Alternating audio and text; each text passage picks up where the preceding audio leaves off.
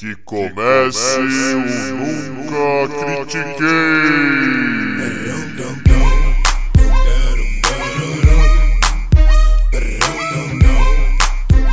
Boa noite, bom dia e boa tarde. Bem-vindo a mais um episódio do podcast esportivo embasado, dessa vez jornalístico e zoeiro. Nunca critiquei. Eu sou o Maurício, the host with the most, o seu Juca Kifuri deste episódio. E comigo, fazendo uma parceria hoje especial, o Mauro César Pereira desse episódio, o Ricardo Hack Cardoso. Fala um pouco você, Hack, aí. Que baita apresentação, hein? Me senti até especial. mas, mas, e aí? É... Bom dia, boa tarde, boa noite também. Vou seguir aí o, o jargão do, do host. E, bom, meu nome é Ricardo Cardoso, apelido Hack, como o próprio Maurício já falou. Sai, caralho. É, sou formado, na verdade, em publicidade, mas com bastante foco em comunicação. Sou redes sociais do Santos já desde 2015, eu trabalho lá desde 2013, mas nessa área de rede social desde 2015. E sempre fui muito ligado em esporte, desde antes de entrar nessa, nessa área. Desde antes de começar a faculdade, na verdade, sempre gostei de de tudo que fosse voltado ao esporte, à competição em geral. Por isso mesmo que eu, eu segui para a área de comunicação. Eu entrei na área de comunicação em dúvida entre jornalismo e publicidade, mas pensando como finalidade o esporte, eu queria algo que linkasse com isso. Acabei optando por publicidade. Mas um apaixonado por esporte, toda hora todos meus pitacos aí no Facebook, no, no Instagram. Então, então quer dizer que o senhor é um boleiro? Boleirão, um boleiraço. Boleira, então, então você manja muito de futebol. Eu, eu tento. Eu finjo bem. Então, então faz assim. Se você manja de futebol, me diz, me diz, me dá uma explicação do River Plate no Mundial do, de Clubes lá da FIFA desse ano. Cara, é difícil dar alguma explicação. Inclusive, até, até agora eu tô chateado com isso, porque eu sou apaixonado pelo futebol sul-americano, sempre torço a todo momento, adoro ir contra é, a apagação de sapo pro futebol europeu. Mas tá difícil, cara. Assim, eu já até postei isso no, nas minhas redes sociais. Já não dá mais para considerar nenhum tipo de surpresa isso acontecer. Já foi a quarta vez que aconteceu. É, desde que existe esse Mundial, né, desde 2005, a, o América do Sul passou 10 vezes e caiu 4. A vantagem até que é grande, né? Mas quando você pega os últimos anos, desde que aconteceu a primeira queda precoce, né? Que foi o Mazembe Day, né? Quando o Inter caiu pro Mazembe, a gente venceu cinco, a gente, América do Sul, né? Comebol. A gente se classificou cinco vezes pra final e a gente caiu quatro. Já, já virou algo equilibrado, né? E engraçado que se você pegar todos os jogos, todos os jogos foram difíceis. Até os jogos que foram mais de um gol de diferença, como o do Santos, ainda assim, dif, dificilmente você vê uma barbada que nem costuma ser os jogos do, da Europa na final. Isso aí acho que é um, uma alerta aí pra América do Sul, que a gente tá perdendo a gente era o segundo mais cotado, né? E agora os, os times da. principalmente da Ásia, estão vindo pra gente igual para igual, não estão nem aí. Eles sabem que estão capazes de, de, eliminar a gente. E agora já teve o River como, como vítima, né? Já teve o Atlético Mineiro, o Internacional, Atlético Nacional. A, a lista só aumenta. É, mas uma, é, uma. Uma dúvida que eu digo assim é. é pensando um pouco no, no, no futebol sul-americano, no futebol europeu. Quantas vezes o, o a Europa caiu na, na, nas eliminatórias pré-final aí do, do Mundial? Zero. Então, velho, pra mim é, é, é, simples, entendeu? A gente tem que se comparar com quem é melhor. Pra mim é sempre assim. Então, pra mim, o objetivo da América do Sul é zero. Entendeu? Pra, pra, mim é, é, é isso. A gente, se a gente tem quer, quer brigar para ser campeão, não dá pra, pra passar por isso. É, eu vi essa tua, é, essa tua notícia lá, eu, eu olhei e eu falei, puta, mano, pode crer, tá ligado? Tipo, o River perdeu e puta, zebra, zebra, zebra, mas caraca, velho, quantas vezes eu já não vi isso? Quantas vezes eu já não vi a zebra, entendeu? Não é mais novidade nenhuma. Sabe, é como, é como a Itália cair na fase de grupos da Copa do Mundo, entendeu? Já. Às vezes nem vai. Isso te machuca, né? Machuca pra caralho, velho. O putador. Mas ó. A única novidade que teve, na verdade, foi que o River foi o primeiro argentino a cair, né? Não tinha acontecido isso. Tinha sido dois brasileiros, Atlético Mineiro e Inter, e um. e um colombiano. Agora foi o primeiro argentino, mas de qualquer forma, né? Foi representante da Libertadores, da Comebol, mais um, deixou de ser novidade. Eu acho engraçado que por, por eu trabalhar com rede social, eu gosto de ver os comentários da galera, né? E quando é mundial, você acaba pegando comentário do, do mundo inteiro mesmo. E muita gente tá brincando já que a Sul não merece ter essa vaga na semifinal e merece disputar as, as rodadas anteriores, que nem os times da Ásia, porque já deixou de ser. de ter essa vantagem, né? Já deixou de, de justificar essa vantagem. É, então, é, é, é foda, porque, tipo, o, o River Plate Boca na final da Libertadores foi toda uma novela. Entendeu? Já tem isso, já tem isso. Novela bem É. Foi, a, gente, a gente comentou aqui no, no podcast, pra quem não ouviu, por favor. Aí uma propagandinha minha. Mas, é. É, tipo, pô, super triste. O mundo inteiro viu o pior lado da Libertadores. Aí, tipo, pô, River campeão, prorrogação, jogão, aquela coisa toda super legal. Firmeza. Chega pro Mundial e, pô, e pede pro Alain. Porra, aí é, é, é foda, entendeu? Você fala, caraca, mano. Pela primeira vez, basicamente, o mundo inteiro tava olhando pra final da Libertadores. E Sim. agora, vocês fazem uma coisa dessa com, como campeão da Libertadores? Tipo, porra. E a final, por mais que eu tenha achado muito triste a final ter sido disputada na Europa, mas só pra, pra reforçar o que você tá falando, a final foi disputada no estádio do time que em tese seria o adversário do River na final, né? o Real Madrid. Ou seja, realmente, a galera, o pessoal do Real Madrid a, tava conhecendo o River, né? Viu a final ali na casa, sendo disputada em casa com o tal representante, o time que ia tentar derrubar o Real Madrid. E acabou virando essa piada que nem pra final foi, né? Ah, então, se eles não tivessem entregue a banana antes, pelo, pelo- ia, ia entregar depois, né? Por causa do, do estádio. É isso que você tá falando. Não, eu, eu. Não, mas ó, eu tenho. Eu tenho, eu tenho uma, uma pergunta aqui pra você. Quem me conhece sabe bem. Vai ter umas pessoas que vão estar começando a rir agora, que já conhecem esse meu lado, tá? Ó, o River Plate foi jogar contra o time da casa, né? No estádio dos caras. Um, um país que tá investindo pra caralho no futebol. Se não me engano, o, o, o Sheik é dono do time. E aí eu pergunto pra você: foi entregue ou não foi? A FIFA não é nem um pouco é, limpa e transparente. Por isso eu pergunto. Cara, eu não duvido. Eu não duvido. É que foi nos pênaltis, né? Mas mesmo assim, eu, eu- esse lado do futebol realmente existe, infelizmente, é, e é bem triste. Eu tento fingir que ele não existe, né? Eu tento viver diariamente fingindo que esse lado não existe. Mas, assim, eu acho que vivendo no mundo que a gente vive, eu acredito que há um por trás, até por, pelo, pela Copa do Mundo nos próximos do próxima edição ser na, na, na Ásia, né? Novamente. Eu, eu não duvido, não. Eu, eu, eu, gosto, eu, eu espero que não seja isso. Mas não duvido, duvidar não duvido, não.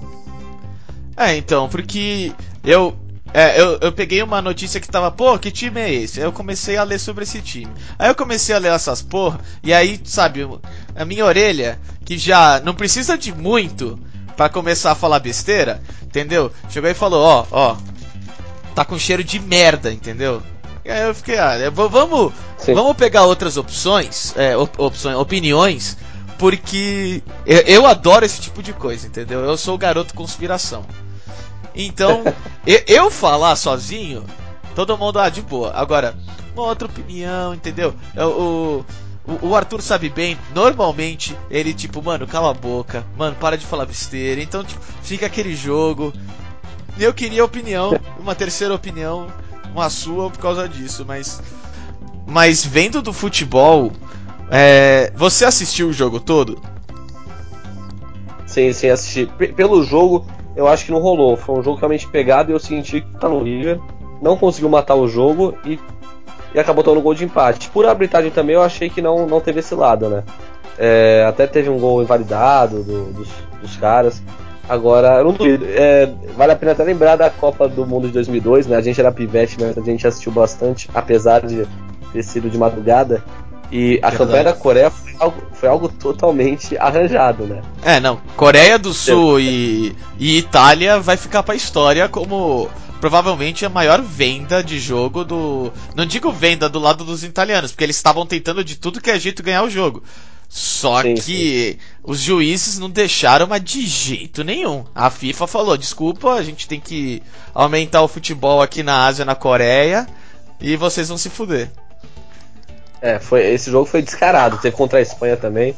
Então, assim, não dá pra duvidar, ainda mais sendo na Ásia que há essa, esse interesse comercial em crescer o futebol por lá. Agora, eu pretendo, eu, eu espero que não tenha sido isso, porque seria pior ainda. É, então, é, fi- fica mais uma mancha no, no, no- no- em já do pro lado sul-americano, sabe? Já em um lado completamente manchado por violência, sabe? Por milhares de coisas, ainda ficaria essa mancha. Além de, o, o- o- na minha opinião, o futebol sul-americano ele tá, é, como é que ficando competitivo pra baixo. Ele tá ficando na média pra baixo. O que, que eu quero Muito. dizer com isso? Sabe, tipo, não são os, os times ruins que estão melhorando, são os times bons que estão piorando e deixando tudo competitivo. Sim, eu, acho que a gente tá entrando numa, numa época muito perigosa pra- pra América do Sul em relação a isso. Primeiro porque a gente tá vendendo todo mundo mais cedo, né? É, o, o Robinho foi vendido três anos depois de começar a carreira. O Neymar foi vendido. O Neymar foi vendido três anos também. Não, quatro anos depois. Agora o molecada tá indo embora com 17, já, já tá vendida. O Rodrigo vai embora ano que vem. Vinícius Júnior foi embora esse ano. O jogador da Argentina, então, já tá numa fase muito pior. Porque antes a Argentina perdia pro Brasil, ou então já perdia direto pra Europa, mas ainda assim com uma certa idade. Agora tá perdendo jogador pra Major League Soccer. então quer dizer, a América do Sul realmente virou um, um balcão de negócios aqui, os caras vão embora muito cedo. Então isso daí impede o jogador de. O Flamengo, por exemplo, ano que vem, se vence, se vence esse ano a Libertadores, por exemplo, não vai com o Vinícius Júnior que estaria com 19 anos agora. É, é complicado, eu acho. A gente tá ficando realmente. A gente, a gente, a gente cada vez mais cedo tem que subir o moleque com 16, 17 para ele poder ter algum tipo de futebol profissional aqui. E também acho, a gente piorou bastante. É só você ver que antigamente confronto Europa e América do Sul, a Europa sempre foi favorita no, de 90 pra cá, na verdade de 2000 pra cá, né? Sempre foi favorita, tudo bem, porque pega nós jogadores e tudo mais. Mas agora a gente não joga bola, né? Você pega o Santos, foi o time eu acho que mais chutou a gol desde então. Tomou 4 a 0 foi um dos jogos mais fáceis que eu já vi na vida, mais triste também. Aí você pega o Grêmio, você olha o placar, 1 a 0 Real Madrid no Grêmio, ok. Parece que foi apertado, né? Realmente foi de placar, mas você vê o jogo, o Grêmio abdicou de jogar bola para conseguir ter alguma chance, entendeu? Então, e aí você pega os jogos contra os times asiáticos e são jogos equilibrados, né? Como esse do River. Então, realmente, a gente nivelou para baixo. A gente ficou num sonho de, de chegar na Europa, mas na verdade quem, quem chegou na gente, ou a gente acabou chegando mais para baixo, na Ásia, na África. É, eu acho que a gente acabou chegando neles e. Até mesmo que você falou do Santos, cara. O, eu lembro bem que, por exemplo, foi o, o, o Santos contra o Kashima lá, o Kashiwa. O, É, time, é, o time japonês lá. E, pô, Murici meteu 4-4-2. O Santos jogou, sabe, considerável, mas estava tranquilo, meteu 2 a 0 Não foi um jogo fácil, mas também não foi um jogo muito perigoso. Só que aí começou. Vamos ver a escalação do Santos contra o Barcelona. 3-5-2 com três zagueiros. Eu olhei aquilo eu falei, mano, eu sou torcedor do Santos.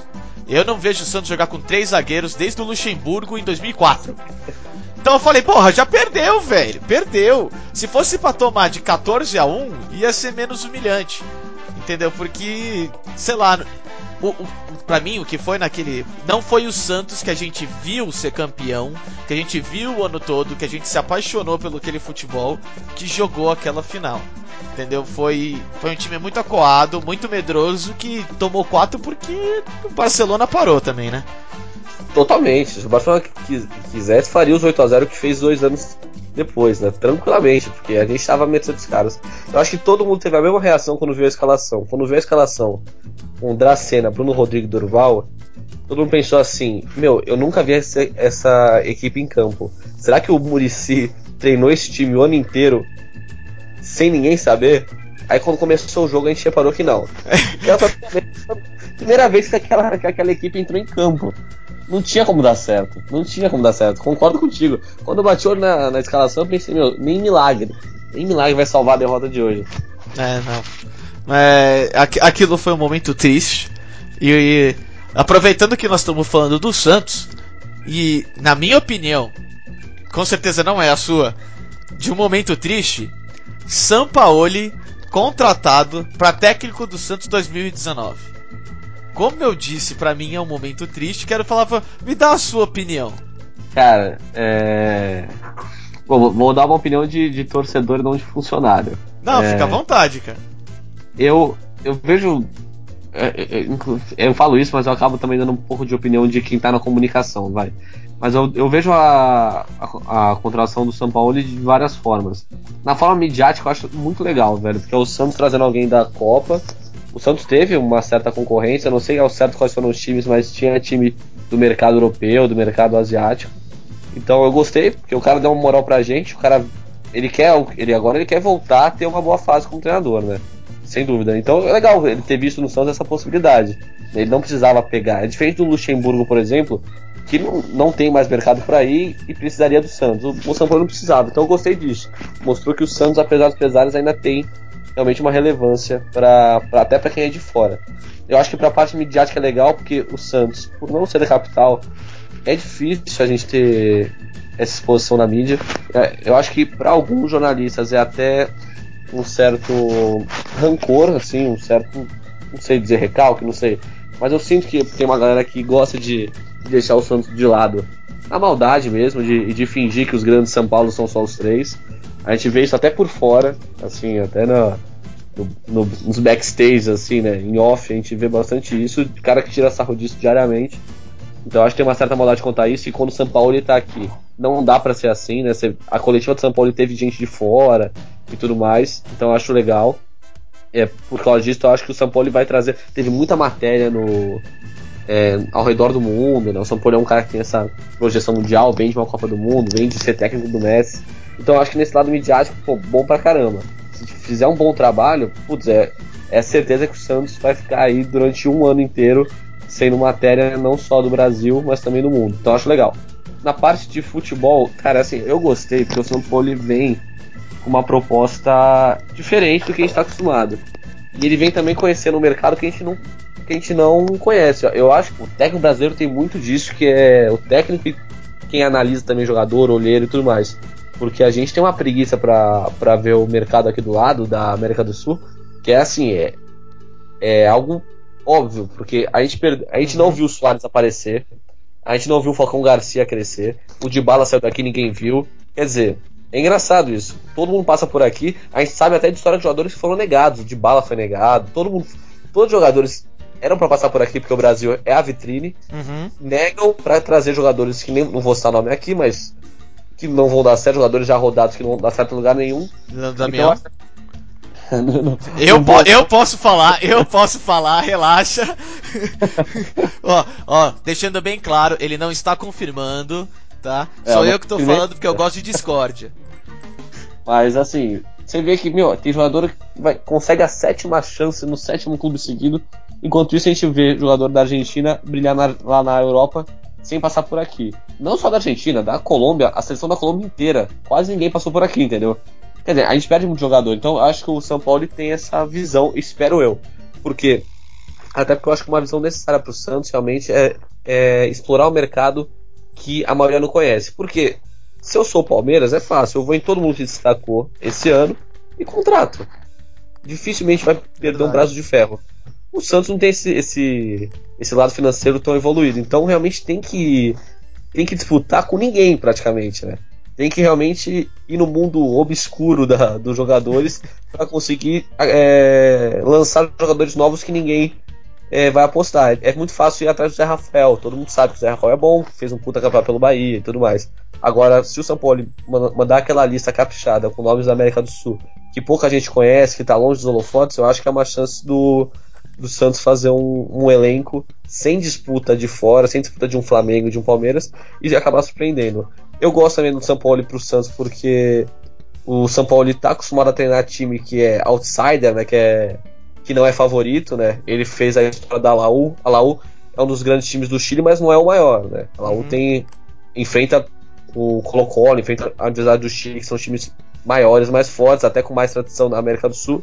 E ele fez da Laú um baita time venceu acho que três vezes seguidas o Campeonato Chileno, venceu a Sul-Americana, chegou na semifinal da, da Libertadores. O pessoal esquece, o pessoal fala só da Sul-Americana 2011, mas esquece que o Alaúde 2012 chegou na semifinal, perdeu pro Boca, que depois enfrentaria o Corinthians que venceu do Santos. Ou seja, chegou longe, depois fez dois jogos duros contra o Santos também na Recopa, era o São Paulo ainda. Aí beleza, ele vai pro Chile depois também. Chile. O que eu acho legal é o seguinte: é, é muito fácil entrar numa seleção que já está consagrada e você aproveitar os nomes. O que eu acho legal é que todos os jogadores do Chile que hoje são absolutos, né? Vidal, Sanches, até mesmo o Vargas e tudo mais, são jogadores que cresceram muito com o São Paulo, né? Eles são hoje eles são absolutos, mas antes do São Paulo eles eram boas apostas, jogadores promissores tal. Então eu acho legal que também com o Chile venceu duas Copas das Américas, vencendo da Argentina. Então assim, ele tá vindo para um time que é exatamente isso. É um time que não é favorito. Se ele conseguir fazer o que ele fez com, com o Chile, com a Universidade do Chile, com, a, com o Sevilla é difícil falar. O Sevilla também é um caso do Santos, é um time que não é favorito e tudo mais. E fez um campeonato de, de quarto lugar, mas não dá, mas eu acho que é difícil porque não teve muito tempo e tal. Mas eu gosto de focar no da no do Chile da no da no da Agora, lógico, o trabalho na Argentina foi ruim, mas faz parte, né? Teve pouco tempo também, vou vou acabar sendo advogado do cara, né? Mas não dá pra negar, não dá pra negar que foi ruim. Agora, o, o que eu me preocupo é o seguinte, é, eu acho que foi uma puta aposta. Agora, ainda mais com os nomes que estavam sendo ventilados, eu prefiro apostar num cara assim, realmente, numa loucura dessa. Agora, o que eu acho complicado é, vai vir jogador, assim, é, é, e não não duvidando, mas é a janela de transferência sempre é para todos os clubes é sempre uma incógnita, né? Uhum. Então eu espero muito que, ele, que o Santos consiga trazer os jogadores que ele está pedindo. E a outra, o meu outro medo é, é pressão da torcida, né? Eu espero muito que a, a torcida lotou o, aeroporto, lotou, depois foi lá no Museu do Futebol falar com o cara e tal. Eu espero que a torcida continue nessa pegada, que a torcida entenda que, a, que o Paulistão não é foco de nada. Se acabar caindo, caiu, beleza. Mas eu acho que a gente conseguir, tipo, tirar um pouco dessa, desse, dessa necessidade de um resultado imediato para o cara realmente ter um projeto, entendeu? Para o cara realmente. E aí, se der errado lá na frente, beleza, deu. Agora, o meu medo é muito isso, é, é acabar encurtando o trabalho por, por pressão externa. Eu acho que esse cara Entendi. merece. Ele escolheu o Santos, então merece ter um projeto aí, ter uma tranquilidade. Se errar, se acertar, vai indo, e aí no final do ano a gente faz o saldo e vê se foi legal. Agora, eu acho uma boa aposta, sim. Olha, é, é do. Pensando no, no, que você falou, até por exemplo, de outros jogadores e tudo. Quando teve as eleições aqui no Brasil e teve o, o meme da Ursal, o Santos foi, jogou na Vila Belmiro e meteu um gol que eu lembro direitinho de ver o meme, que aí tá o. Eu não vou saber nome de ninguém, tá? É, mas. Sim. Era tipo, mano, bandeirinha do Paraguai, passou pra bandeirinha do Uruguai, que passou pra bandeirinha da Argentina, que passou pra bandeirinha do Brasil e gol. Aí, tipo, Ursal Sim. é real, Santos Futebol Clube. Mano, eu comecei a chorar de rir. E, e pensando que, tipo, o Santos já tem vários jogadores da América do Sul, são mais marrentos, sabe? Pensando desse lado, pensando nos jogadores que o São Paulo vai tentar procurar também, é uma boa escolha. Pegar um cara que já manja desse estilo. Um cara que manja em tirar o melhor desse tipo de jogador. Mas para mim fica muito marcado a Copa do Mundo. Uh, fica muito marcado não só a Copa do Mundo, o trabalho dele na Argentina. Ver um jogador como o Messi, sabe, parecendo uma galinha sem cabeça. Sabe, olhando pros mano, o que, que eu faço? Eu não sei o que, que eu faço aqui, eu não sei como jogar nesse time. E só tinha estrela naquela porra, e ele é a maior estrela. É, então me deixa muito, muito preocupado nessa hora, sabe? Porque eu fico do tipo, olha, tudo bem, sabe? São Paulo e Luxemburgo São Paulo até morrer. Eu não quero Luxemburgo nunca mais no Santos, entendeu? Já tivemos vitórias e tivemos muitas derrotas com ele, tivemos muitos problemas. Então é alguém que eu realmente não gostaria de jeito nenhum. Só que, pô, o, o último trabalho do São Paulo é algo que marcou muito pra mim, entendeu? É, a, gente, a, gente, a gente acompanhou principalmente na Copa, do, na, na Copa do Mundo que o time parecia completamente descoordenado. Ele fazia umas escalações meio loucas. E aí, quando ele fez uma escalação que todo mundo falou para ele fazer, o time jogou bem e classificou, graças a Deus. É, eu acredito que também o time da Argentina não é um time que, tipo, você fala, se você tirar o técnico, o time vai jogar bem pra caralho. Não acredito nisso. Para mim, aquele time tem muito, muito mais falhas e problemas do que apenas o São Paulo, mas que ele era uma delas. É, mas ao mesmo tempo vendo também que não era um plano do Santos estar no mercado de técnico. O Santos estava indo é, atrasado para o mercado de técnico porque não era algo que ele estava esperando. Ele não estava esperando vir para o mercado e procurar alguém bom, competente, sabe, que vai para uma sul-americana. Então fica um pouco complicado. É, ele teve seus grandes momentos, como você mesmo colocou. Ele teve seus maus momentos, o que pode ser um puta de um aprendizado. Esperemos que seja, sabe? E vamos ver no que vai dar. É, eu gostei de ver que a diretoria pagou os torcedores para ficar ali na, no aeroporto para ele, né? Fazer a, a venda.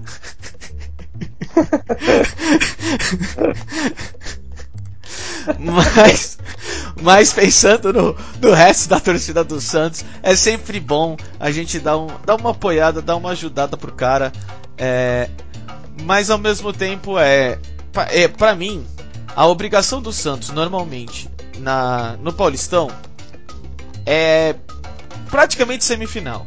Como nós estamos chegando, sabe, com um treinador novo, sabe, diferente, do qual a gente não esperava estar tá nessa posição, se não chegar na semifinal não tem problema. Só que para mim normalmente é semifinal. Por quê? Porque são quatro grandes no, no estado de São Paulo.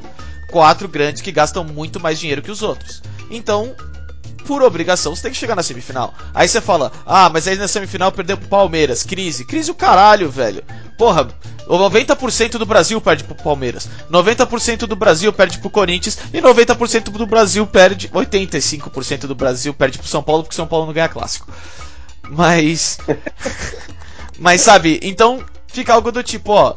Quando você pega um páreo, muito duro, coisa assim, fica tipo. É aquela coisa qualquer um pode ganhar, entendeu? Principalmente quando é clássico. Clássico é clássico e vice-versa. Mas, é, vendo agora que nós estamos chegando com outro, um outro trabalho, com um técnico que, que é, como, eu, como eu já disse várias vezes, é, o Santos não estava esperando ir para o mercado, contratar alguém que tem, sabe, que nem você falou, tem um passado bom, até tem trabalhou com estrelas, sabe? Teve que segurar vestiário, teve que é aquela coisa. Tipo, a Argentina não é fácil, tanto que por isso que teve vários problemas. É, alguém já bem rodado. Você mesmo falou, teve gente atrás dele também. Ele escolheu o Santos. Então, é, eu acho que pensando no tudo, esse para mim seria um mediano para positivo, mas eu ainda fico com um pé e meio atrás, sabe do tipo, eu vou apoiar, eu vou ajudar, mas ao mesmo tempo não vamos fazer três zagueiros, não vamos fazer nenhuma loucura, entendeu? Porque senão se começa a complicar o seu lado. Coisa que pra mim eu acho que ele não precisa. Mas essa é, é a minha opinião nesse caso, entendeu? Não, sim, eu, eu entendo o pé atrás, eu acho que é normal, acho que inclusive qualquer treinador que viesse ia deixar esse pé atrás. Eu acho que realmente Verdade. o trabalho dele na Argentina, o trabalho dele na Argentina não tem como defender, foi muito ruim. Eu acho que não foi ruim nem pela nem pelas derrotas ou pela eliminação, porque isso acabou virando algo cultural da Argentina, né? Uhum. Todo técnico vai lá não dá jeito. Eu acho que ficou marcado ruim foi a foi o, a muvuca que era aquele time e é, o bafafá que teve aí dele não ter comando, que ficou muito claro isso no, no, jogo lá, pareceu realmente confirmar essa tese. Então isso que pegou muito mal. Agora, questão de derrota da Argentina realmente virou algo já tradicional, algo já está marcado nessa geração que infelizmente acabou sobrando para o Messi comandar.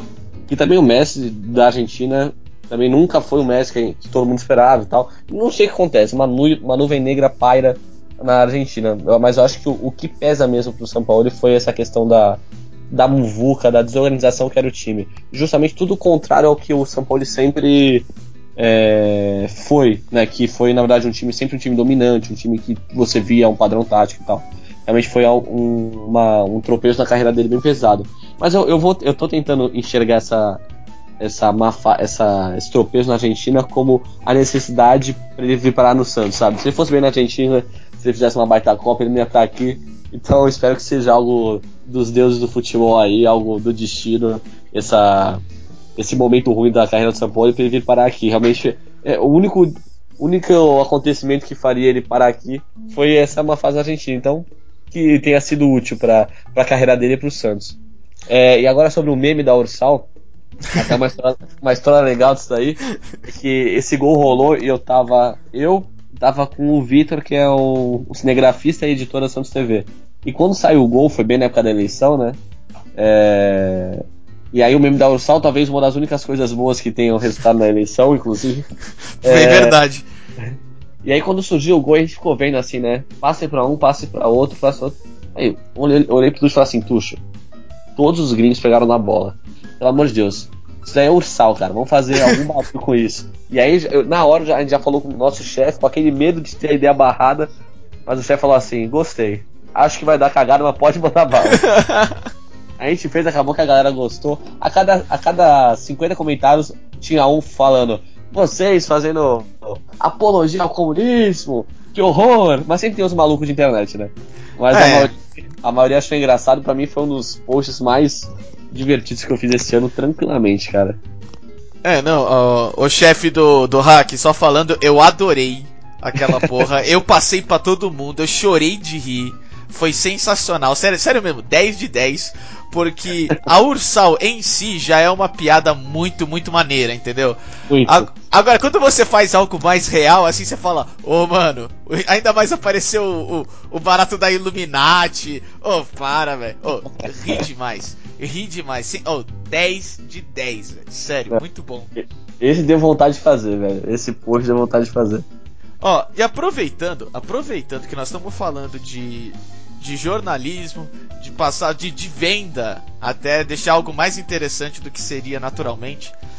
É, eu trouxe para cá um, um assunto um pouco diferente, mas que ainda traz do esporte. É, Saindo, saindo daqui de casa, indo pro trabalho, eu sempre pego um jornal e sempre dou uma olhada na parte de esporte, sempre. Até que o Campeonato Brasileiro acabou, e aí veio uma página assim de trás falando de é, cardápio variado. Aí tipo, ó, o brasileiro acabou, agora nós vamos fazer, nós vamos passar para você o que mais você pode ver. Legal. Aí, por exemplo, tem aqui um cantinho com a NFL, que fala que começou a NFL em setembro, o Super Bowl em fevereiro, que o jogo mais esperado é o da véspera de Natal entre Raiders e Broncos, pau no cu, porque o Raiders está se mudando para Vegas, está tentando pegar o melhor pique, coisa que não conseguiu, e o Broncos, a gente achou que ia ser muito melhor e não é. Também foi muito derrotado, ou seja, não é o jogo mais esperado, é só porque é o jogo de Natal. E aí eles me terminam como o único brasileiro da NFL é o paulista Cairo Santos, hoje no Tampa Bay Buccaneers. O Tampa Bay Buccaneers, que também é outro time horrível, o cara é um kicker, ou seja, de 48 minutos de jogo você vai ver ele por 25 segundos e olhe lá, e se ele errar, é humilhante. Entendeu? Porra, Firme... Aí você fala, tá, não, calma, mas aí tem mais coisa. Não, claro que tem. Tem muito mais coisa. Tem aqui, por exemplo, falando da NBA a NBA ele fala que é, há partidas nos dias 24, 25 e 31 de dezembro e 1 de janeiro. E três brasileiros disputam a NBA: Nenê no Houston, Raulzinho no Utah Jazz e Cristiano Felício do Chicago Bulls. E acabou. E aí você fala, mano, não é possível, vai tomar no seu cu, velho. Você não falou do LeBron James no Lakers, você não falou do Warriors, você não falou de nada, velho. Você não, você não, você não falou da NBA. Entendeu? Você falou, olha, vai ter jogo esses dias e tem esses três caras que a gente nem sabe se vai estar tá nesses dias. Sim. Porra, não é possível, velho. Oh, eu fiquei muito puto, eu fiquei, não é possível. Aí, por exemplo, tem do, do NBB, tem quatro linhas de NBB. Tem o Mundial de Surf, claro, tem uma fotinho do Medina, que por sinal, eles deram sorte, o cara foi campeão agora no final de novo. Mas também, a última fase do circuito, Gabriel Medina vai estar tá lá. Aí você fala, pô, não é possível, velho. Ó, tipo, aí, por exemplo, a maioria dos campeonatos europeus está no meio da temporada. Alemão, espanhol, italiano e francês e português só param para as festividades. Já o inglês mantém a tradição do Boxing Day, jogo no 26 de dezembro. E tem mais. Manchester City de Gabriel Jesus recebe o Liverpool de Salah. É, se fosse hoje, seria o jogo do vice-líder. Pelo menos esse teve algo sobre o, um jogo, sobre dois times que são os líderes. Só que eu tenho certeza que só tava aqui porque a porra do Gabriel Jesus tá na porra do Manchester City e é uma das estrelas lá, porque senão também não estaria. E aí agora, cara, eu quero a sua opinião, porque eu já falei demais. Entendeu? E eu tô um pouco alterado. Eu preciso respirar, beber uma aguinha aqui. Não, cara, Mano, vou te falar. Que, que porra é essa, velho? Quando você pega o jornal, você pega, tipo, sei lá, o, a torcida do Corinthians fez um grito diferente e você tem uma página e meia, e não quero dizer que é do Corinthians, pode ser do São Paulo também, mas tem uma página e meia falando da história daquele grito, grito que saiu, por que que modernizou, e olha que como vai ser gritado aos 33 minutos do primeiro tempo, porque vai ter isso e aquilo. E aí, tipo, você, quando você tem tantos esportes, tanta coisa para falar, e você me faz isso, velho. Oh, eu, eu quero a sua opinião. Eu realmente quero a sua opinião. Para mim é, é, é, é, muito triste. É uma limitação tão grande que o futebol não só rouba da gente talento em atleta, que é, os outros esportes sofrem muito com isso, mas também no nosso jornalismo também, cara.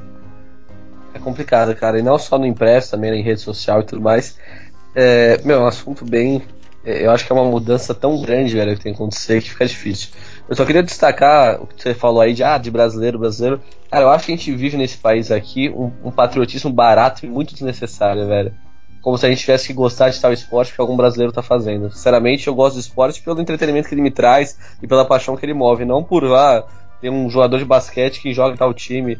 Eu, realmente tô cagando pra isso. Não, não, eu acho muito prejudicial pra gente esse, esse patriotismo barato. A gente pensa muito em curto prazo, né? Tipo, ah, tem que torcer porque, ó, fulano vai ser campeão. Eu acho que o legal é fazer o outro caminho, é, tipo, é mostrar o esporte, mostrar o que é legal da, da NFL, mostrar o que é legal da NBA, mostrar o que é legal do, do beisebol, do hockey, do MMA. E até pensando a longo prazo, para mais gente fazer, para daqui a, a 20, 30 anos, a gente tá comentando sobre um esporte e aí, por, por causa de algo natural, por causa de um destaque natural, a gente falar que o fulano do Santos, fulano ciclano do Brasil vai ser campeão disso, ou é tá no elenco campeão disso. Eu acho que ficar realmente ah, tentando aproveitar o máximo que tal atleta joga aqui, e tal atleta joga ali, é o que você falou, a gente acaba dando, eles acabam dando destaque para algo que, desculpa, não não interessa realmente, né? Eu acho que a gente tem gostado do esporte pelo, pelo que ele traz. Eu, eu lembro quando comecei a assistir MMA, na época não era nem o UFC, o principal era o Pride. Eu comecei a assistir porque eu achei aquilo muito. um entretenimento muito legal, velho é, um esporte emocionante e tudo mais. E não porque tinha brasileiro disputando. Então acho que a gente tinha que aproveitar mais isso, assim, falar, ele, todo esporte, não é só o futebol que, que traz emoção, não é só o futebol que tem seus grandes momentos. E suas grandes histórias também. Eu sou um cara que gosta muito de história. Então, pô, acho que eu, eu gostaria de saber, por exemplo, eu gostaria que lá, tivesse documentários ou, é, ou publicações sobre isso, contando um pouco a história do Golden State Warriors, como chegou a, a, esse, a esse ponto de, de ganhar tudo independente de ter brasileiro ou não envolvido. Isso aí serve para todos os esportes também. É, também, quando, até no futebol, quando eu falo de futebol europeu, fica toda falando de, de, brasileiro lá, brasileiro lá, quando pode, pode falar, na verdade, as coisas mais importantes. Mas é, você mostrou essa imagem aí do, do, né, do jornal. E realmente, cara, a gente trata muito mal desses assuntos, né? É, eu acho que, ainda mais na, nas redes sociais, o pessoal acha que fazer uma aba dentro de um site para falar de tal coisa é, já é suficiente. Mas na verdade, cara, a gente tem um, um esporte novo, tem tantos adversários na rede social que se você não der o destaque é, suficiente para ele, ele vai ser engolido e vai ser algo consumido por pouquíssimas pessoas. E quando eu falo é, adversário nas redes sociais, é, eu não digo só o futebol, eu digo até série, entendeu? Pô, tu, tu, tu, assim, pô, tu quer aumentar realmente a, o, o impacto do NBA no Brasil, tu vai ter que meter dinheiro nisso, vai ter que fazer post, é, patrocinar contar isso, vai ter que contar histórias legais, vai ter que fazer um material diferente. Porque senão, velho, você vai colocar ali um postzinho X genérico e vai ser engolido, por exemplo, pela nova atração da Netflix, entendeu? É, é, a realidade é essa. É, o pessoal que entra não entra só pra ver de esporte, só pra ver aquilo. Então, se você não conseguir captar a atenção do cara da forma correta, não vai dar certo. É, eu acho que a gente tem que entusiasmar o cara a acompanhar o esporte e não precisar de da, daquilo, esse do brasileiro, que, meu Deus, o Medina e tudo mais. Não, acho que a gente tem que pegar o que, que é legal no esporte, quais são as boas histórias, como é que a gente pode impactar isso de uma forma realmente legal, velho. Pô, a gente tem uns exemplos bons disso. Que é, por exemplo, o. Eu não sou fã, é, apesar de eu, de eu ter jogado muito na infância vários jogos eletrônicos, eu não sou fã, eu sei que você é, né? De, de. Como é que fala? E-games, né? E-sports. E, desculpa, e-sports. Isso aí. É, é, eu não sou fã, mas, velho, é, o pessoal, tipo, deu um. Já, é, já, já era algo grande, né? E teve um boom danado. E tu vê que tem muito. O pessoal tá investindo muito nisso e tudo mais. E tem uma cobertura mó legal disso daí. Eu acho que, beleza, é, o videogame realmente, independente de qual seja o gênero, é uma coisa viciante, a gente tá na época do, do videogame cada vez mais, então talvez seja um pouquinho mais fácil falar disso. Mas eu acho que foi um, é foi um case tão legal de crescimento que eu acho que a gente pode usar isso daí para falar sobre, sobre outros esportes. Eu, por exemplo, sou um cara que gosto pra cacete de esporte, é, gosto muito de futebol, lógico, futebol pega 99% do meu dia, só que por eu gostar de esporte, por eu gostar de competição e de história, de ó, oh, fulano foi zebra, fulano é o grande time, uhum. ah, em tal ano aconteceu tal coisa, eu gosto muito disso. Eu, eu, queria saber mais, eu queria saber mais de NBA e tudo mais. E só que é difícil porque no, no, é difícil programar o seu dia pra pensar nisso. Também não quero tirar minha culpa, tal. Eu também tenho que ir um pouco mais atrás disso. Não. Mas a gente Cara... tá numa, numa, numa, numa realidade de rede social que a gente é bombardeado com um assunto tanto tempo. Se você não der realmente o destaque necessário, não, não adianta, não vai, não vai é, comover a galera do jeito que que comover. Não, mas eu, eu, eu, nem te dou nenhuma parte de culpa ou coisa assim. Você trabalha com futebol, entendeu?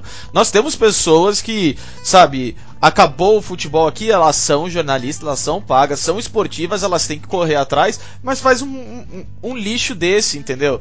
Sabe, por exemplo, para mim, o cara que tem uma, o maior crime nisso aqui é o diretor de edição dessa merda.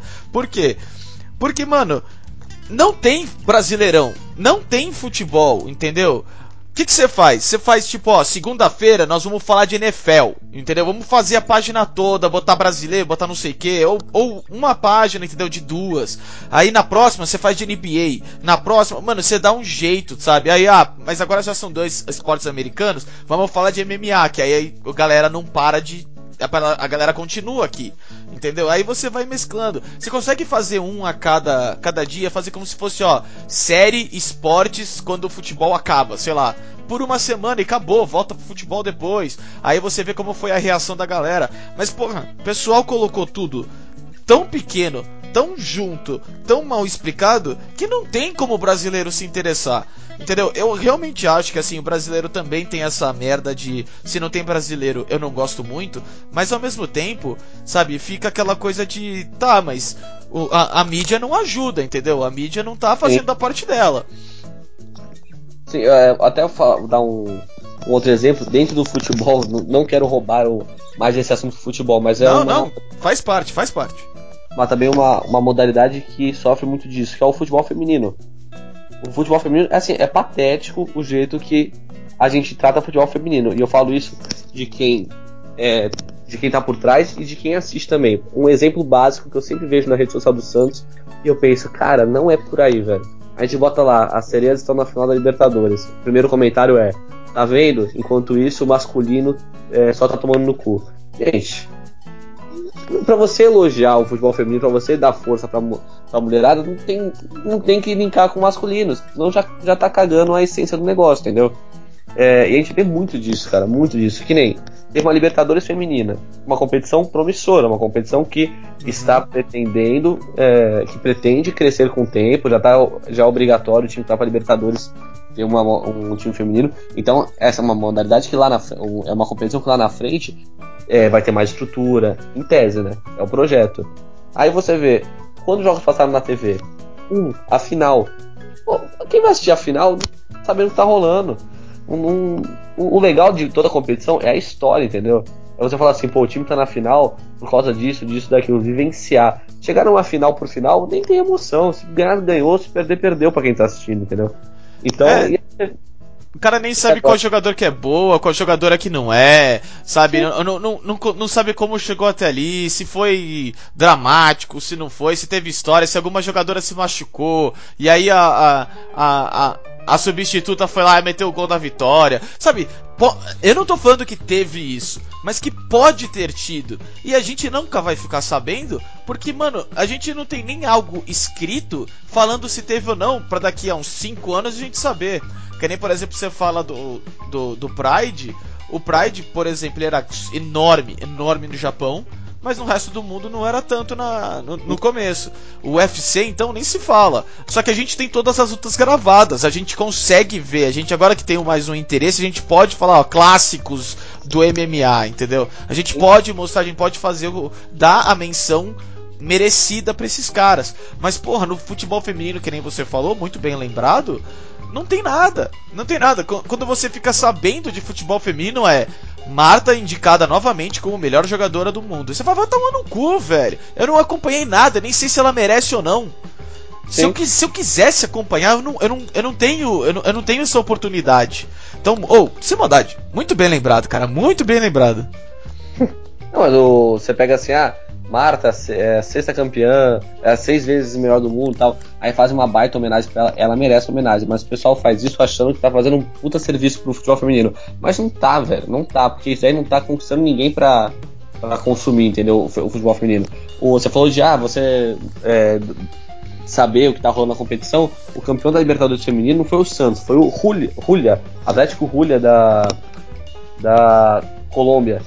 E assim, todo mundo, nossa, que zebra, que zebra. Mas será que foi zebra? Que o Julia fez uma puta Libertadores. Eliminou o time da casa, que era o Iranduba. Quer dizer, entendeu? Aí, lógico, você pega da final, ah, mas zebra, pô. Não conheço esse time. Exatamente. Se tivesse uma, assistido desde o início, se, se, a, se, se, os veículos de comunicação tivessem realmente divulgado isso desde o início, não chegar na final e, e achar que tá fazendo um puta serviço pro país e pra modalidade que tá transmitindo a final. Aí já se perdeu todas as histórias legais, já se perderam, porque uma competição não faz só de final, entendeu? Eu acho que daí serve para todos os, os esportes. Eu acho assim, meu, o NBA é, tem tanta história legal, velho, do pouco que eu fui correr atrás. Impressionante como a gente não conhece nenhuma, como não, nada é contado. É, ainda sobre, sobre futebol feminino, vai ter agora a Copa do Mundo feminino de profissional, né? Agora em 2019.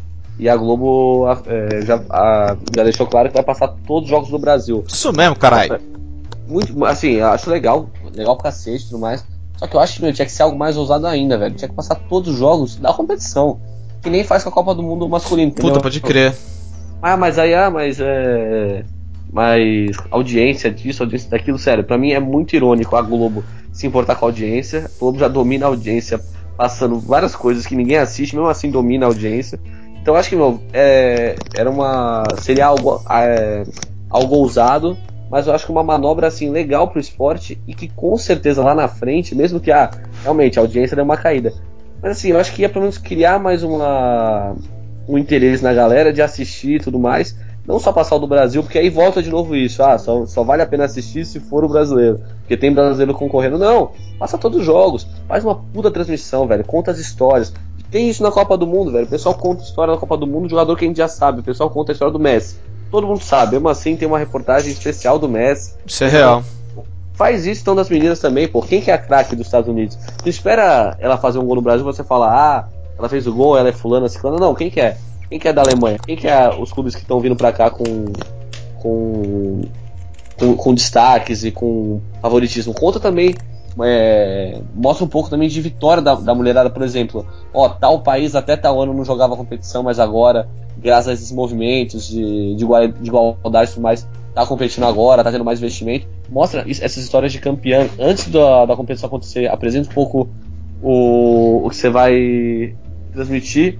E aí você pensa, pensando a longo prazo, você consegue criar um realmente esse essa cultura no país. Eu acho que o NBA tá bem encaminhado, mas ainda assim, eu acho que você que gosta mais ainda, uhum. acho que ainda falta muita coisa, né, velho? Falta muita coisa. Ah, não, pra, pra pessoa que, assim, para as pessoas que já, já acompanhavam um pouco e hoje acompanham normal e tudo, é, tá super bem encaminhado, tá ótimo, tá com, uma, é, tá com um ótimo narrador, tá com um ótimo comentarista, sabe? Pessoas que explicam bem tanto o esporte como a história e vendem bem o show que é, porque é um show, entendeu? Sim. A competição, tudo é, é, é, é, bastidor, entendeu? O show da NBA é o mais importante. É isso que eles estão vendendo, produto NBA. Não importa o jogo, não importa quem vença.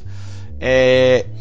Mas, é, é, só que assim, vendo também pelo lado de tentar atrair mais pessoas, algo que eu acho que está muito legal sendo feito, é algo que o pessoal devia tomar mais um pouco de conhecimento, vem muito do da NBB. A NBB tava quebrada, a NBB tava no lixo. A NBA veio, comprou a marca, comprou não, fez uma parceria com a marca da NBB é, deixando a CBF, a CBB, graças a Deus, de fora. E agora o NBB está crescendo mais, está tendo mais, é, mais contato com a comunidade, está fazendo mais coisas com seus jogadores, indo com, com as crianças que estão crescendo, com os pais, com aquilo, tentando fazer coisas para trazer o pessoal pro basquete. E quando você vai ver, você vai, ah, jogo das estrelas, que não vale bosta nenhuma. Aqui no, no, no aqui em São Paulo. Lotado, completamente lotado. Entendeu? Por quê? Porque tem interesse, entendeu? Você consegue criar um interesse, você consegue criar algo pra galera acreditar e continuar assistindo. Tem amigo meu que não perde um jogo da NBB no Sport TV. Que, por sinal, a Globo falar que vai perder audiência ou alguém fazer a defesa de audiência quando a Globo, que é a, a rede Globosat, tem três canais de esporte que 90% nos três é futebol, sinto muito, são 72 horas por dia de esporte. Tem muito mais do que tempo de você colocar todos os esportes do. todos os jogos do futebol feminino no Sport TV 3, nem que seja. E, e mano, e ficar feliz e todo mundo vai ficar feliz. Não tem para mim, não tem desculpa. São 72 horas de esporte em um único dia. Sabe? Para mim tem muito mais do que espaço, entendeu? Pra ter uma noção, a gente deixa de passar outras modalidades e outros esportes para passar VT de jogo ou de programa de futebol. Não, e pior que muitas vezes esse VT não é nem do tipo, sei lá, Grêmio e Internacional de 1998, uma final que foi 4 a 3 mó loucura, sabe, no gauchão, é, prorrogação os caralho a 4. Não, a gente tá passando o VT do jogo de terça-feira entre Flamengo e Havaí. O sabe, foi 0x0. Sabe, você fica tipo, ah, tá de brincadeira, né? Não, é, é muita preguiça, pra mim é... é não, tá, as desculpas estão acabando, principalmente desse lado. Que a gente vê assim, por exemplo, tem tanto é, programa por aí com nome de esporte, né? Esporte espetacular, Globo Esporte, Esporte Fantástico, Esporte daquilo. Mas quando você vai ver, na verdade, de esporte é muito pouco, né? Eu sou, eu sou apaixonado por futebol, mas também acho isso, também fico chateado por isso, porque a gente, a gente às vezes fica nos papos tão bobo de futebol que não acrescenta em nada e a gente acaba perdendo histórias legais de, de outros esportes. Um canal que eu botava muita fé pra isso acontecer era o Esporte Interativo, e aí por outras questões o, canal acabou chegando ao fim. Quer dizer, é, era um canal que eu tinha esperança que realmente pudesse focar em outros esportes também, mas agora só na Space e acabou voltando a ser só futebol. Mas eu, eu acho isso, cara. Eu acho que, assim, é um, é um esforço de todo mundo, entendeu? Pra, pra isso mudar. Esforço de todo mundo. Por isso que é complicado. Por isso que é complicado. Eu acho que a NBA tá conseguindo quebrar um pouco essa barreira, mas ainda assim a gente perde muita história legal, eu acho. Daqui a pouco vai acabar a, essa geração de agora, né? E a gente perdeu várias histórias legais que a gente podia conhecer sobre LeBron James, sobre Durant, sobre Curry, Curry, não sei, ou qualquer pronúncia. É, mas assim, a gente acaba deixando passar. Tudo bem, assim, gerações incríveis sempre vão aparecer, mas eu acho que assim, quanto antes a gente conseguir consumir algo diferente do que perder esse basicão que é, ah, é, o jogo foi tanto, fulano campeão, ah, ó, brasileiro tal tava presente, e começar realmente a, a se jogar no assunto que nem se joga no futebol, a gente vai conseguir ver o, o quão é legal realmente o esporte em si. Acho que o brasileiro tem que ser um pouco mais apaixonado por esporte também. É, começar a, a, realmente também reivindicar um pouco mais isso daí, porque talvez seja essa a, a solução, se não, se não vier da, dos veículos que pelo menos saia da gente isso daí. Mas eu acho que assim, é muita história legal que a gente tá perdendo. Eu, por exemplo, eu sei várias histórias do MMA que eu acabei sabendo sem querer. Qual que foi a história do MMA na minha vida? Eu tava em casa, meu pai quis comprou lá o meu na época ele fez isso, tá? Ele não faz mais isso. Tá? ele não pratica mais esse crime. Mas na época ele comprou. Censura! Né? É... E aí, acabou que o cara que instalou o canal deixou parado no MMA pra falar sobre meu pai como funcionava o. Censura! Eu fiquei assistindo, eu achei legal, eu com sei 10 anos de idade fiquei assistindo e continuei assistindo e desde então sou viciado nisso. Ou seja, foi sem querer, não foi a o, a TV que me conquistou, o MMA que foi lá já, é, através dos veículos e me conquistou, não. Eu acabei sem querer querendo. E assim, eu sei de quantas histórias legais eu perderia se eu não fosse fissurado por MMA, entendeu? Aposto, eu sei. Aposto que você tava, tava assistindo assim, olhando, tava parado na TV, aí apareceu o Mirko Korokop, meteu uma bica, e aí você falou, nossa senhora! E aí já era, velho. O cara é um croata, cara, eu... então todo mundo sabe quem ele é, entendeu? Eu sou muito fã do Korokop, mas pra te falar, o primeiro evento que eu assisti é, pra valer, assim, de MMA, que foi esse aí nesse dia, foi o foi o Pride GP de 2004 e na verdade o Crocop perdeu e foi uma puta zebra. E isso foi engraçado porque ele perdeu pro Kevin Randleman que, que até tá morto já infelizmente. É, acabou falecendo, mas o Kevin, esse Kevin Randleman era um armário, o cara era um armário baixinho, só que gigante. E era um americano, e eu jogava muito com ele no UFC de videogame. E eu achava que ele era o deus né, do MMA. E quando ele entrou, eu falei assim, nossa, Kevin Randleman, esse branquelo aí já era, o Crocop, né? E os caras falaram, é, uma luta muito realmente difícil pro Randleman, o, o Crocop é o favorito. Eu falei, mano, que porra é essa, Crocop favorito? O Randleman é um deus, né, tá louco? e aí o Randleman venceu, eu falei, tá vendo? Os caras manjam nada. E aí que eu comecei a ver as histórias, e aí eu entendi que o Crocop era um dos maiores, junto com o Fedor e tudo mais. E aí, pô, de lá pra cá, velho, muita história, eu acabei acabei conhecendo e pô, ficando apaixonado e tudo mais. E eu sei que eu, eu não saberia um décimo disso se eu tivesse. É, se eu não acompanhasse, se eu não fosse atrás e tudo mais. E eu tenho certeza que isso acontece em todos os outros esportes, entendeu? Todos os esportes. Então eu acho que tem muitas pessoas que têm esse potencial para serem apaixonadas por esportes acabam deixando de, de consumir da forma correta essas modalidades porque realmente não tem a divulgação Aí tem uma divulgação muito genérica, realmente quase que uma obrigação. Eu, eu acho até que deve ser, para quem trabalha nessas áreas, assim, para um cara que ama basquete, trabalha num veículo é, e trabalha na área de basquete, acho até o próprio, o próprio cara ficar chateado, porque eu sinto que o próprio cara tem, deve ter, com certeza, ainda mais estando nessa área assim, de, de esporte, de comunicação, eu acabo vivendo isso. Mas eu tenho certeza que o próprio cara que é, acaba sendo responsável por isso fica chateado pela.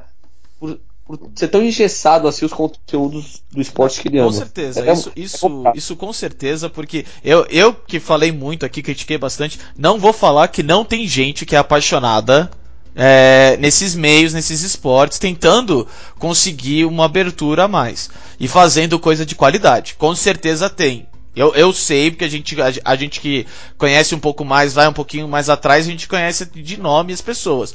Só que assim, é, as pessoas que são mais, que nem eu falei, esse, o diretor, o diretor editor, sei lá o nome do, do cara que pensou nessa ideia, entendeu? O cara que é o chefe dele, não vai. É, é, esse é o problema. Ele não dá essa liberdade. E isso que é o que eu mais estou criticando aqui, que é como essa burocracia, esse futebol first, vamos falar assim, é, que, que tá atrapalhando todo o crescimento de todos os esportes e de esportes que hoje, sabe, não é que precisa de um crescimento no Brasil. Nada, só precisa de divulgação. Entendeu? É só isso que Sim. precisa. Mas bom. Eu, só, só pra finalizar minha opinião, até por ter, entrar, eu ter bastante contato com, com a galera do Face e do Twitter, é, e até uma filosofia deles que eu acabo levando para pro meu, pro meu trampo e eu acabo vendo não, não vendo muitas pessoas por aí, que é assim, arriscar mesmo e, velho, se der errado, deu, não significa que não, não é pra dar certo. Na verdade, você tem que ajustar isso ou aquilo. O pessoal tem muito medo disso, ah, porque a audiência, ah, porque não vai dar engajamento e tudo mais. Mas, cara, às vezes, beleza, às vezes você que tá tratando errado o assunto. Vamos contar a história do, da NFL de tal jeito. Puta, não deu, não deu engajamento, não deu retorno, caraca, não deu. A culpa não é da NFL, às vezes é a culpa é de como você tá vendendo essa, essa história, entendeu? Às vezes às vezes não, com certeza todo o esporte tem sua solução, cara. Eu tenho certeza disso. Então acho que tá, tá, é, quebrar um pouco esse, esse medo de arriscar, esse medo de falar mais do esporte, ah, audiência, ah, engajamento, meu, se nos, no nos primeiros meses não, não aconteceu o retorno está esperando, beleza, mas não para com o projeto. Continua, conta diferente, tenta dar mais ânimo, mais emoção, mais tesão mesmo para a história que eu tenho certeza que, velho, que se, tiver menos, se arriscar mais, se tiver menos é, essa ditadura da, do engajamento da, da, da audiência e tudo mais, eu acho que a gente vai cons conseguir construir novos consumidores de, desses esportes, mais histórias legais, mais jeito de contar, mais jeito de transmitir o, esse conteúdo e menos medo na hora de, de tocar num assunto ou no outro. Não dá pra gente ficar.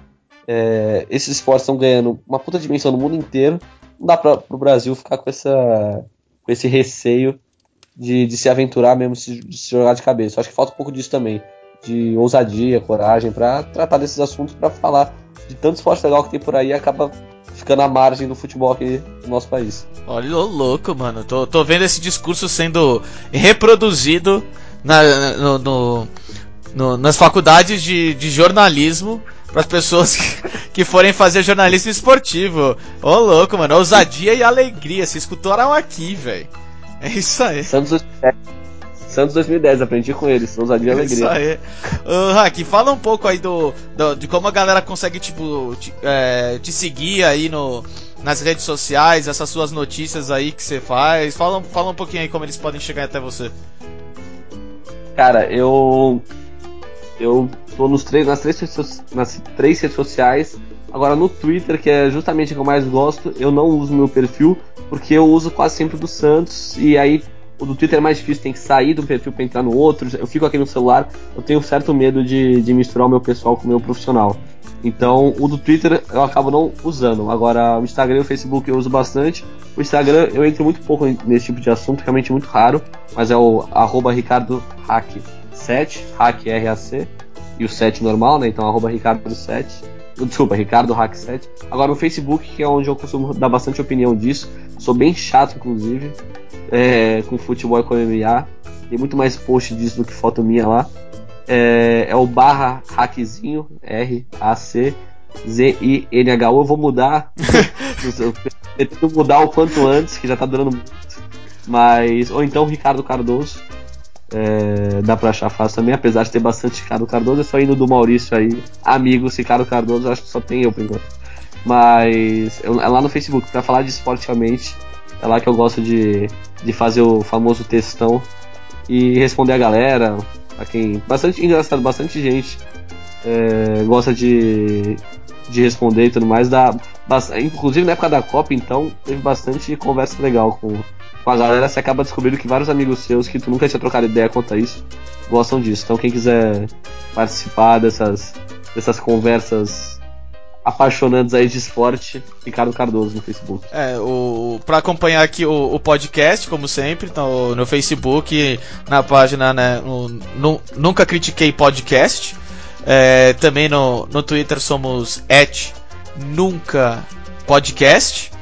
Uh, no, no, nós estamos em, no iTunes também, é só procurar que vai encontrar também nos seus aplicativos de, de podcast, nunca critiquei podcast. É, pode procurar a gente, vai lá. Nós vamos colocar, com, com a permissão, é claro, do, do hack, o, os contatos dele lá. É, quem sabe a gente sempre coloca várias coisas sobre os assuntos, então vamos colocar principalmente sobre futebol feminino, que para mim foi algo que foi uma surpresa, a nossa discussão aqui, que para mim eu gostei bastante. É, quero agradecer muito, de verdade, Hack. Foi um pouco difícil a gente colocar a, as agendas juntas, principalmente nesse final de ano. É, eu quero agradecer do fundo do meu coração, cara, por você ter aberto aí a, a sua agenda e, e comparecer aqui ao nosso programa, cara. Muito obrigado. Valeu, Kiripo. Eu que agradeço. É, adoro falar sobre esporte, seja inscrito, seja é, por, por Skype, por qualquer outro lugar. Eu gosto bastante de conversar, então, pô, eu que agradeço. É, realmente, final de ano, uma loucura, né? Tava difícil bater esse horário, é, bater essa data. Mas que bom que a gente conseguiu antes de, de virar o ano. É, pô, a gente conversava sobre futebol no, no Mars na escola, né? E na praia agora só mudamos o local, né? Agora vai por aqui. Bom, pô, fiquei feliz pra caramba, assuntos que eu gosto demais. É, gostei bastante de discutir, deu pra, acho que a gente conseguiu falar bastante sobre tudo. E, pô, eu agora já, já, já vou me convidar de novo. Espero participar de novo disso daí, viu? Cara, pode ter certeza que o, o futebol, sendo o futebol, vai ter oportunidade pra, pra gente trazer você pra cá, pra gente conversar muito mais sobre tudo, né? Tanto do esporte, como principalmente espero um dia te trazer de volta a gente falando do futebol feminino e como ele tá ganhando espaço. Que eu vou fazer questão de trazer você. Posso garantir. Durante a Copa, então, perfeito. A gente até comenta sobre as partidas e fala sobre os favoritos, quem vai. Se o Brasil tem chance, qual que. Eu tô fechadaço nessa ideia. Então fechou, tá, tá, tá garantido, ó. Galera, já fica esperando aí que isso com certeza vai ter. Hack, pessoal que chegou até aqui o final, um muito obrigado e um abraço. Valeu!